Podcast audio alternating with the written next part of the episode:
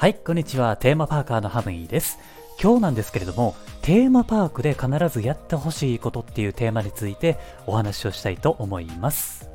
まあ、あのですね、先に結論から言ってしまうと、テーマパークに行った時っていうのは、毎回自分の写真を撮ってください。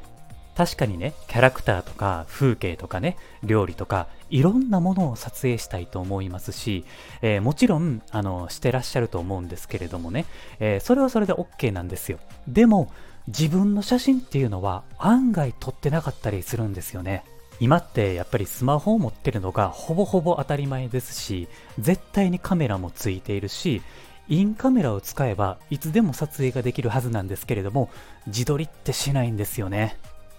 なんで自分の写真を撮ってほしいのかっていうと、単純に自分の記録を残してほしいからなんですね。自分がいつ、どこで、何をして楽しんでいたのかっていうのは、絶対に記録しておいた方がいいんですよ。そして、その時の自分っていうのは、年を取っていくと死ぬまで見ることができないんですよね。あの、考えてみてほしいんですけれども、自分自身の姿って、ある意味一生見れないんですよ。確かに鏡では見ることはできるんですけれども、それって鏡に映された時にしか見れないし、そもそも虚像だったりするじゃないですか。つまり、自分を見る回数っていうのは、想像しているよりも少なかったりするんですよ。だからね、楽しんでいる姿を撮影して残しておくことはすごく大事ですし、えーその時の自分の生き方を思い出すこともできるし、えーそれっていうのは自分の将来の資産になっていくんですよ。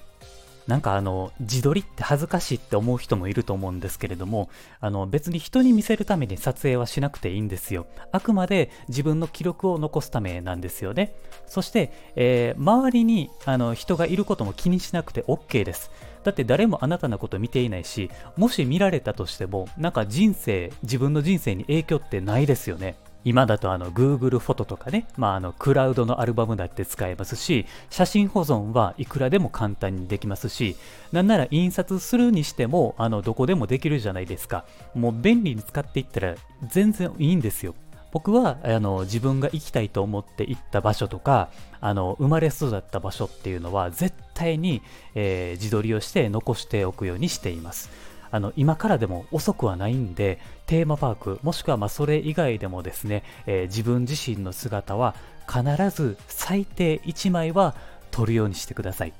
絶対にそれは将来の宝物になります。あの、スマホでパシャって撮るだけですよ。ものすごく簡単ですよね。これからやっていきましょう。はい。というわけで、まあ、今回はね、ここまでにしておきたいと思います。今後もですね、この番組では、えーテーマパークに関連することは何でも発信していきますので、えーテーマパークが好きな人はですね、毎日楽しいことが聞けるラジオになっていますので、ぜひ番組のフォローもお願いします。あと、僕ね、あの、ツイッターもやっていますので、もしね、テーマパークが好きな方はですね、えーフォローしていただいて、テーマパーク好きとしてつながりたいと思っていますので、ぜひフォローもお願いします。はい、というわけで今回は以上です。ありがとうございました。また次回の番組でお会いしましょう。Have a good day!